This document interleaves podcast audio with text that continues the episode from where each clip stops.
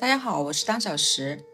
之前是一个全网粉丝百万的自媒体博主，曾经是一名摄影师，然后在大学刚毕业第二年就月入十万，环游世界，出版过一本摄影集。后来我经营了自己的原创服装品牌，在王府井一楼开了线下体验店。淘宝店等级皇冠，单个爆款畅销过万件。现在我专注于帮客户做社交电商全案运营，在三个月内帮助最好的客户从起号到小红书销售排行榜第一名。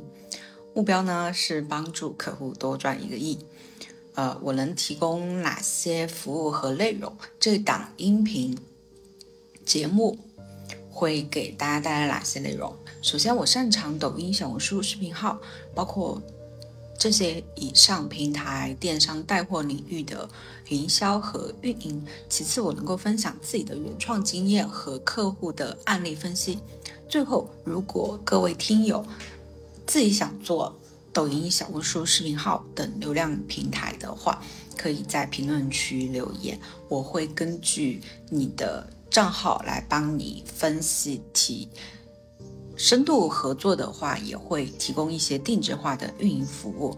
那，呃，如果你是一个对自媒体感兴趣并热爱学习的人，想要在抖音、小红书视频号上赚钱的自由职业，或者你是有自己的产品和服务要推广的老板，那么欢迎收听这档流量一百讲，一起来探讨如何更好的进行营销和运营。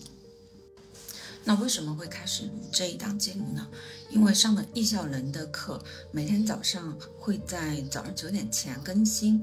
那为什么在图文、短视频，包括直播都特别有流量的情况下，我会选择来喜马拉雅做音频上面的节目呢？那其实这四种。形式的在线内容吸引用户的注意力，传播速度和互动性方面是存在差异的。图文是提供详细的信息和视觉效果，短视频呢具有高效的传播能力，直播提供的是实时互动的体验，而音频则更加强调便捷性和个性化体验。大家如果自己在做的时候，具体要选择何种形式，应该根据你自己内容的性质、目标受众以及传播的需求来确定。这个专栏的方向呢，流量思维是指在互联网时代中，通过吸引和转化在线流量。来实现商业和个人目的的思维方式。这个专栏旨在探索流量思维的核心概念、策略和实践，帮助听友理解并应用流量思维在各个领域的价值。